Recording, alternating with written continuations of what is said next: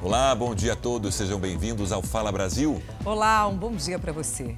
A polícia prendeu um homem suspeito de matar a própria esposa no apartamento para onde o casal tinha acabado de se mudar. O motivo? O marido não aceitava o pedido de separação da mulher. Um grupo de mulheres comemorou a chegada do preso na delegacia. Maurílio Souza Silva, de 36 anos, estava foragido desde sábado, quando atacou e matou com golpes de faca a esposa, Karen Aparecida Violante do Prado, de 31 anos. O crime aconteceu no último andar deste condomínio na região central de São Paulo, apenas 24 horas depois que o casal tinha se mudado para o apartamento.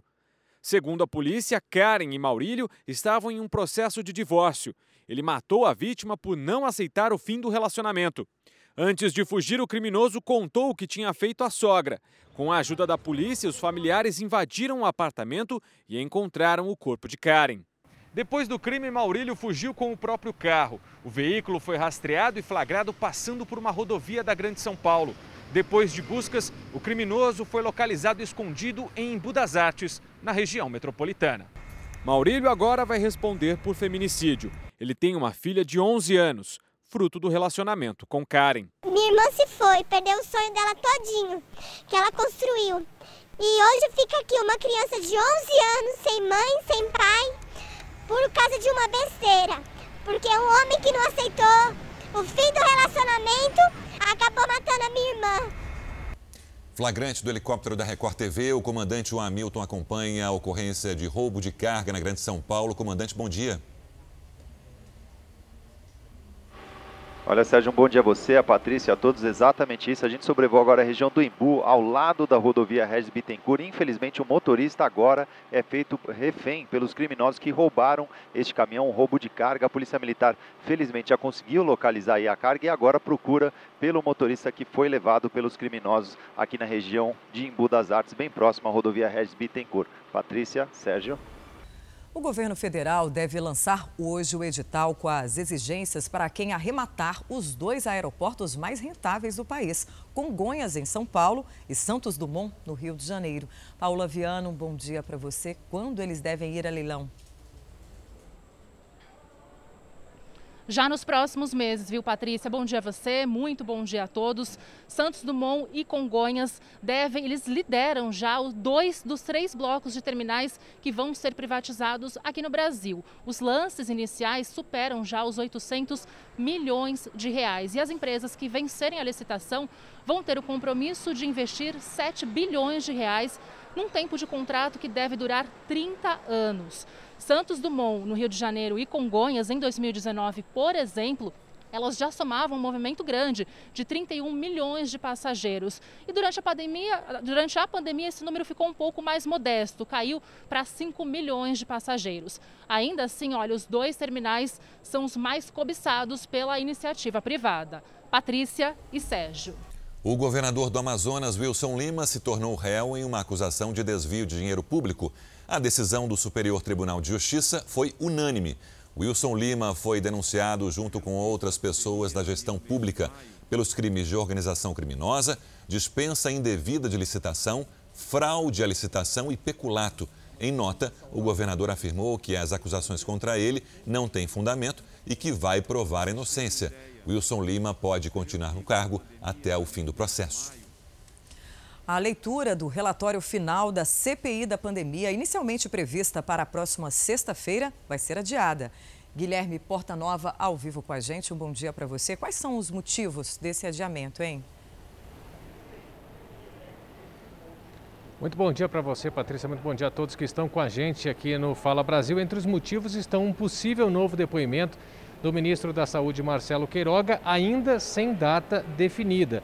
Além disso, os senadores querem receber mais informações sobre um material apreendido pela Polícia Federal na sede da Precisa Medicamentos, uma empresa que volta e meia aí é mencionada na CPI quando o tema são prováveis irregularidades na compra de vacinas.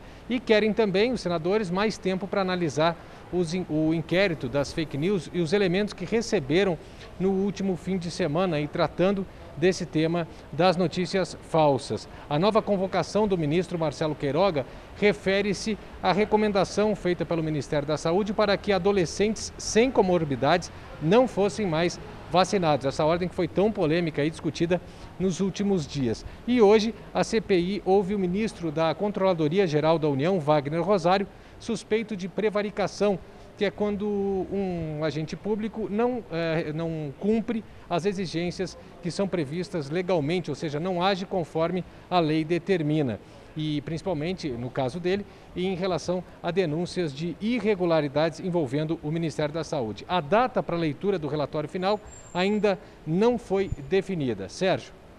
Obrigado, Guilherme. Até amanhã. Começa daqui a pouco, às 10 horas da manhã, a Assembleia Geral da ONU em Nova York. O presidente Jair Bolsonaro vai fazer o discurso de abertura. Nesta manhã, a agenda do presidente começou cedo.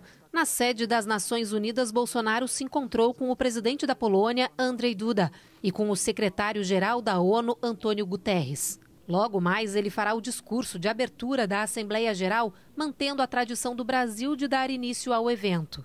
Bolsonaro deve fazer um discurso objetivo, com foco no meio ambiente e na pandemia da Covid-19. Segundo o ministro da Saúde, Marcelo Queiroga, o presidente deve falar sobre a intenção do Brasil de doar vacinas a outras nações com baixos índices de imunização. Todas as ações que o governo brasileiro toma, elas são baseadas em dados técnicos, né? E o presidente de amanhã ele vai falar sobre essa agenda da saúde, né? A Assembleia Geral da ONU deste ano tem um número restrito de entradas permitidas. Por isso, Bolsonaro deve ser acompanhado de uma pequena comitiva de no máximo cinco pessoas. Segundo o Itamaraty, ainda não há confirmação se Bolsonaro vai se encontrar com o presidente americano Joe Biden, que discursa logo depois dele. Após os dois dias de viagem, Jair Bolsonaro e sua comitiva devem deixar a cidade de Nova York ainda nesta noite.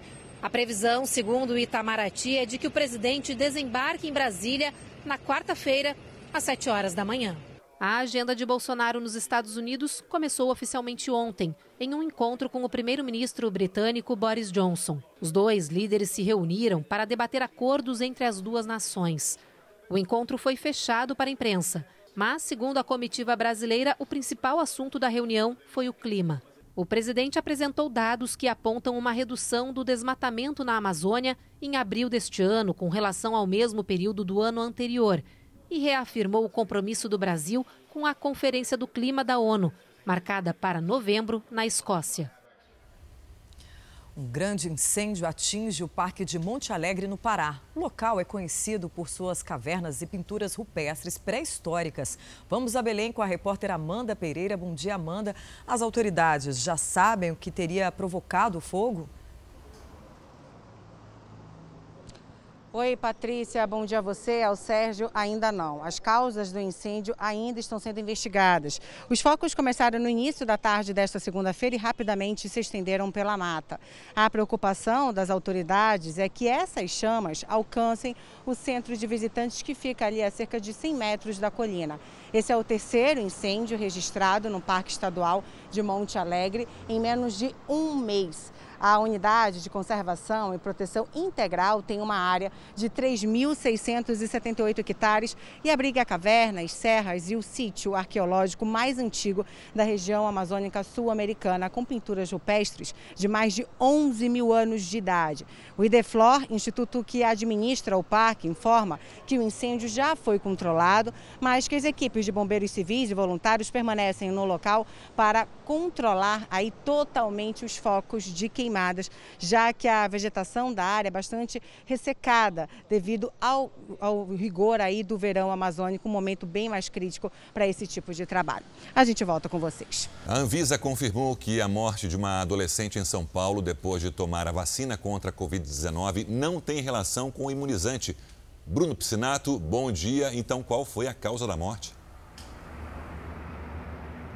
Bom dia, Sérgio. A Secretaria Estadual da Saúde, depois de uma reunião com a Anvisa, disse que a jovem sofria de uma doença autoimune. Ela morreu sete dias após receber a vacina da Pfizer. Mas, de acordo com a Anvisa, ainda os dados comprovam que não existe relação entre a morte e a vacina que ela recebeu. E até mesmo por isso, a Anvisa reforça que a aplicação de todas as vacinas contra o coronavírus no Brasil seguem normalmente.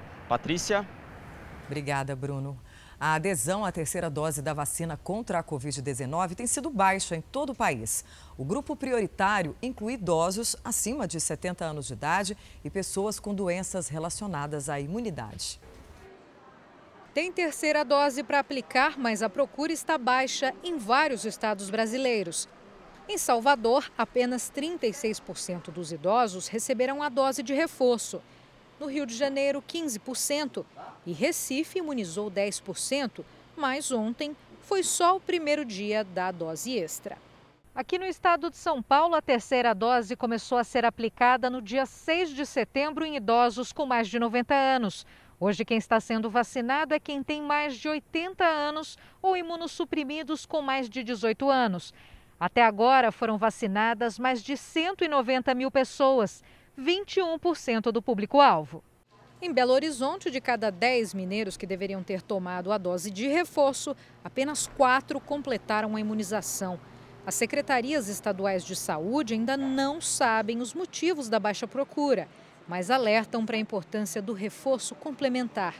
A gente sabe que para, não só para a vacina contra a Covid, mas para outras vacinas também, os idosos podem responder menor, com menos é, efetividade. Então, nesse sentido, a gente está fazendo essa terceira dose para que eles tenham uma segurança maior, que estarão mais protegidos contra a Covid. Segundo o Ministério da Saúde, a dose extra de imunizante é recomendada para idosos acima de 70 anos que completaram o ciclo vacinal há seis meses e pessoas que passaram por transplante ou pacientes que têm HIV, por exemplo, e que já tomaram a segunda dose há pelo menos 28 dias. Seu Antônio, de 81 anos, fez a parte dele e alerta: só com o empenho de todos vai ser possível vencer a pandemia. A vacina está aí. Ninguém pode reclamar que ela está no Brasil inteiro com sobra. Muita vacina mesmo. Então, não toma quem não quer. É isso, Antônio. E começa a valer hoje a mudança no intervalo entre as doses da vacina da Pfizer no Rio de Janeiro. É para lá que a gente vai ao vivo com a Anabel Reis. Anabel, bom dia e vale para quem? Olá, bom dia Sérgio, bom dia a todos. A partir dessa terça-feira, as pessoas com 50 anos ou mais podem receber a segunda dose 21 dias após o, o, a aplicação da primeira dose. Esse é o menor prazo recomendado pela bula da Pfizer. Antes, o prazo aqui de intervalo entre as duas doses era de 12 semanas. A medida é válida apenas para as pessoas que receberam a primeira dose aqui na capital. Segundo a Secretaria Municipal de Saúde, essa mudança vai beneficiar 23 mil pessoas. Sérgio. Nabel, obrigado. O governo português desmentiu que esteja reconhecendo os comprovantes de vacinação contra a Covid-19 emitidos aqui no Brasil. A gente fala ao vivo de Lisboa com a nossa correspondente Ana Paula Gomes. Ana Paula, boa tarde. Então, como é que fica essa situação? Quais são os requisitos para entrar em Portugal? Bom dia, Sérgio, Patrícia, todo mundo que acompanha a gente aqui no Fala Brasil. Olha só, o governo português esclareceu que o viajante que vem do Brasil ainda tem que apresentar um teste negativo para a Covid-19, feito 72 horas antes do embarque. Portugal passou a aceitar os certificados de vacinação de países de fora do bloco, mas tem que ter a lei da reciprocidade, ou seja, no caso do Brasil, o Brasil também tem que aceitar o certificado de vacinação de quem vai daqui para o Brasil. A gente ainda aguarda a posição do Brasil, se vai aceitar também essa lei da reciprocidade. Por enquanto, Portugal já tem esse acordo com países como Uruguai, Canadá e Catar. Bill Araújo é o primeiro guardião do Lampião do Poder na Fazenda. Em uma prova eletrizante, ele conseguiu a virada no final da prova. Agora ele tem um poder que vai ser revelado hoje à noite. E também hoje tem a formação da roça para definir quem pode ser o primeiro eliminado da Fazenda 13. Não perca então às 15 para as 11 da noite, aqui na Record TV. A Polícia Federal está nas ruas com uma operação para combater fraudes na compra de medicamentos de alto custo. Lívia Veiga tem os detalhes direto de Brasília. Lívia, bom dia. São quantos mandados de busca? Oi, Sérgio, bom dia para você, bom dia a todos. 61 policiais federais cumprem 15 mandados de busca e apreensão nos estados de Alagoas, Pernambuco, Minas Gerais, São Paulo e também aqui no Distrito Federal. Os fatos investigados aconteceram entre 2016 e e 2018 e envolvem a aquisição de medicamentos de alto custo pela Diretoria de Logística em Saúde do Ministério da Saúde. Os erros na compra desses medicamentos causaram o desabastecimento por vários meses de estoques do Ministério da Saúde, prejudicando centenas de pacientes. Pelo menos 14 podem ter morrido sem o remédio. Estima-se que o prejuízo causado pelo pagamento antecipado de medicamentos sem a entrega ultrapasse 20 milhões de reais. Os envolvidos podem responder por vários crimes, como fraude à licitação, estelionato, falsidade ideológica e corrupção passiva. Voltamos ao estúdio. Obrigada, Lívia. Depois de mais de um ano e meio de pandemia, 46 milhões de famílias estão vivendo sem renda do trabalho em todo o país. Uma realidade chocante revelada por, o, por, um estudo do IPEA, o Instituto de Pesquisa Econômica Aplicada. E por trás desses números existem histórias como as da dona Helena e também da Maria da Paz. Bom, elas perderam um pouco o rendimento que tinham e hoje chegam a passar necessidade.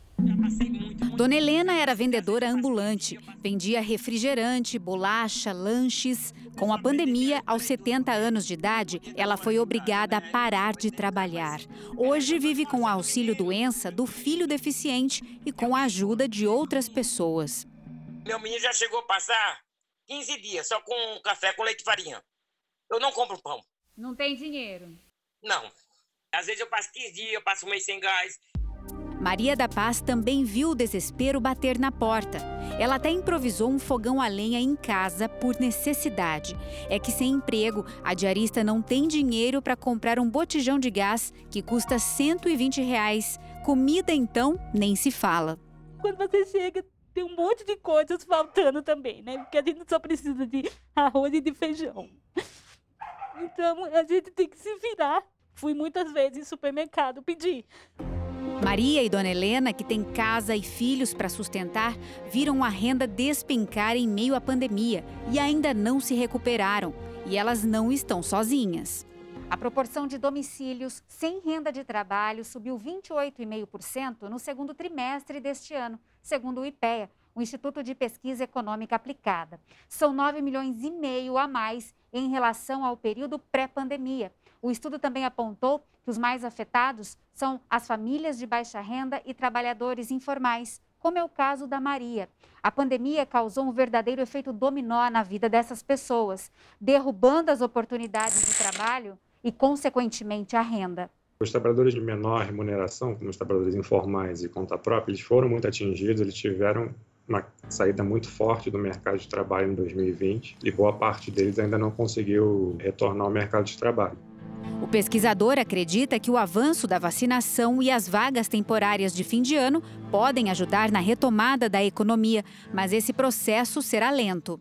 A questão é saber em que patamar né, que vai se estabilizar no ano que vem. Né? Sem uma recuperação um pouco mais forte da, da pandemia, é um pouco improvável né, que a gente consiga recuperar o mesmo patamar que a gente tinha em 2019 ou, ou até mesmo antes.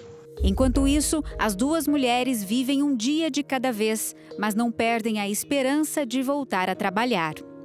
O meu maior sonho é o próprio negócio, a minha própria pizzaria, né, junto com meu esposo. Mas assim, como é que você vai? Tem um sonho, mas não tem uma renda para você investir. Eu tenho esperança de trabalhar para mim mesmo. E toda a vida eu trabalhei. Nunca fiquei sem trabalhar. E se você tem uma denúncia ou uma sugestão de reportagem, mande para o nosso WhatsApp. O número é 11 99779 7777. Você também pode participar pelas nossas redes sociais usando a hashtag Fala Brasil. Comente nossas reportagens, dê a sua opinião. A Receita Federal de Foz do Iguaçu, no Paraná, já doou só neste ano mais de 63 milhões de reais em materiais apreendidos. São produtos sem nota fiscal que não passam pela alfândega e que vão para instituições beneficentes. Júlio é de Caruaru, interior do estado de Pernambuco.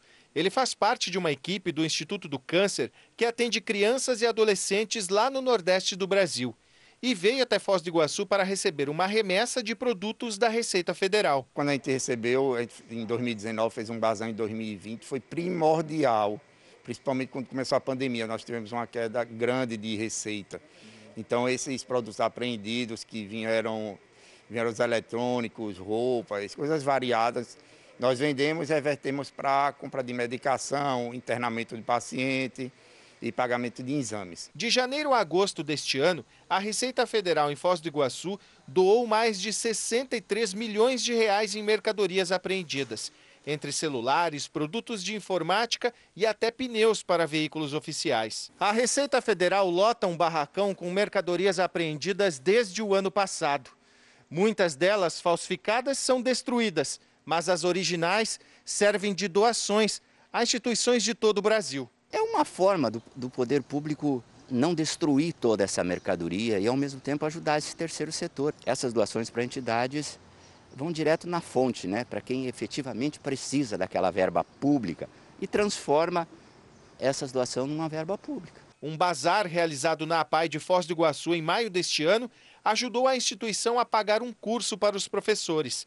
Mas a escola também já usou os recursos da venda de produtos apreendidos pela Receita até para pagar funcionários. No fim de tudo, a venda das mercadorias são para salvar vidas. O PROCON e a Polícia Ambiental fazem uma operação agora contra a venda ilegal de madeira em São Paulo. Maria Carolina Paz, bom dia. Vamos deixar claro o que acontece com a empresa que for pega em flagrante fechados e multadas, né? Essas empresas. Muito bom dia para vocês, a todos que nos acompanham aqui no Fala Brasil. A nossa equipe está na sede do Procon em São Paulo, acompanhando a movimentação das equipes que vão fazer essa vistoria na capital paulista. Além daqui, essa operação acontece em outras oito cidades do interior. 33 endereços serão visitados no dia de hoje. E o principal objetivo dos fiscais é descobrir se essas empresas estão vendendo madeira clandestina extraída das florestas, principalmente da floresta amazônica. Os endereços, eles são sigilosos, a nossa equipe tem a permissão para acompanhar todas as equipes. Eu sigo aqui acompanhando a movimentação, qualquer coisa eu chamo. Patrícia, Sérgio. É isso, Maria. Obrigada pelas informações. E uma pesquisa que você vai ver agora em primeira mão revela que o, ga o tempo gasto pelos paulistanos no trânsito vem diminuindo nos últimos três anos. Isso apesar da pandemia também. Né? Mesmo assim, muita gente tenta driblar os engarrafamentos para ter um deslocamento mais rápido. A Gabriela é uma entre as mais de 12 milhões de pessoas que moram na cidade de São Paulo e passam um bocado de tempo aqui, ó. Ela usa o transporte público e todos os dias demora cerca de uma hora e meia para chegar ao trabalho. Eu atravesso São Paulo praticamente, como eu moro na Zona Sul e trabalho na Zona Oeste. Para eu vir trabalhar, eu pego um ônibus para o terminal de Abacara. Aí do terminal de Abacara eu pego o metrô da linha azul e vou até a Sé. Da Sé eu pego a linha vermelha, sentido Barra Funda.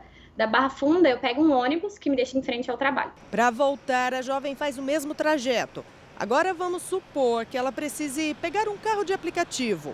O tempo de deslocamento diminui para apenas 50 minutos. Só que nesse caso, a Gabi tem que desembolsar cerca de 70 reais. Dinheiro que ela com certeza gastaria de outra forma. Eu priorizaria muitas coisas da faculdade, como eu estou no último ano, então é, tem muita coisa para fazer, muito trabalho, então eu acho que eu daria uma prioridade nisso. Por mais cansativo que pareça, a verdade é que este tempo que os paulistanos passam no trânsito diminuiu nos últimos três anos. Um pouco quando estava mais fechadas as coisas, agora não. Já cheguei a ficar uma hora indo para o trabalho já. Mas é o que mostra uma pesquisa feita no mês de agosto. O tempo médio que os paulistanos demoram para se deslocarem de carro até a atividade principal do dia diminuiu 23 minutos. Se em 2019 esse tempo era de quase duas horas, em 2020, no auge do isolamento, caiu para pouco mais de uma hora e meia. E agora, em 2021, passamos cerca de uma hora e 24 minutos no trânsito. E quem vai de transporte público, como a Gabi, Bom, aí leva cerca de 1 hora e 42 minutos, 14 minutos a menos que em 2020. Por falar nisso, a pesquisa mostrou que o ônibus é o principal meio de transporte usado aqui na cidade de São Paulo. Na sequência vem o carro. E por fim, 20% da população preferem ir a pé. O coordenador responsável pelo estudo explica que deste último grupo houve um aumento de 5% em relação ao ano passado. Essa mudança de comportamento entre os paulistanos se deve à situação que o país enfrenta. Essa redução tem a ver um pouco com a pandemia que a gente está vivendo, né, em que as pessoas fizeram algum tipo de isolamento. Um outro, uma outra questão importante que contribui para isso é que 35% das pessoas disseram que deixam de usar o automóvel devido ao preço da gasolina. Em outras capitais do Brasil, a situação do trânsito não é diferente. Porque a pessoa perde mais tempo no trânsito do que trabalhando e com a sua família. Mesmo quando liberou a pandemia, já começou já a encher as ruas e causando engarrafamento. A cada dia pior as mudanças que fazem, em vez de melhorar, pioram. O coordenador da pesquisa explica que as pessoas precisam de melhores condições para se locomover. Que haja transporte público sendo ofertado. E esse transporte público não pode ter uma lotação tão grande, ela tem que ter uma frequência maior. Uma outra questão, as ciclovias. As pessoas gostariam também de andar mais de bicicleta, mas elas não andam por receio, por medos de assalto. Uma cidade, digamos assim, com qualidade de vida, é aquela que permite que as pessoas utilizem diferentes meios de transporte para poder se, eh, andar pela cidade, acessar os serviços da cidade. E as autoridades já sabem disso, claro. Um documento de identidade levado por ladrões e encontrado no local onde um carro foi roubado fez com que um copeiro parasse atrás das grades. A família reuniu provas da inocência dele e o jovem foi libertado depois de 30 dias de prisão.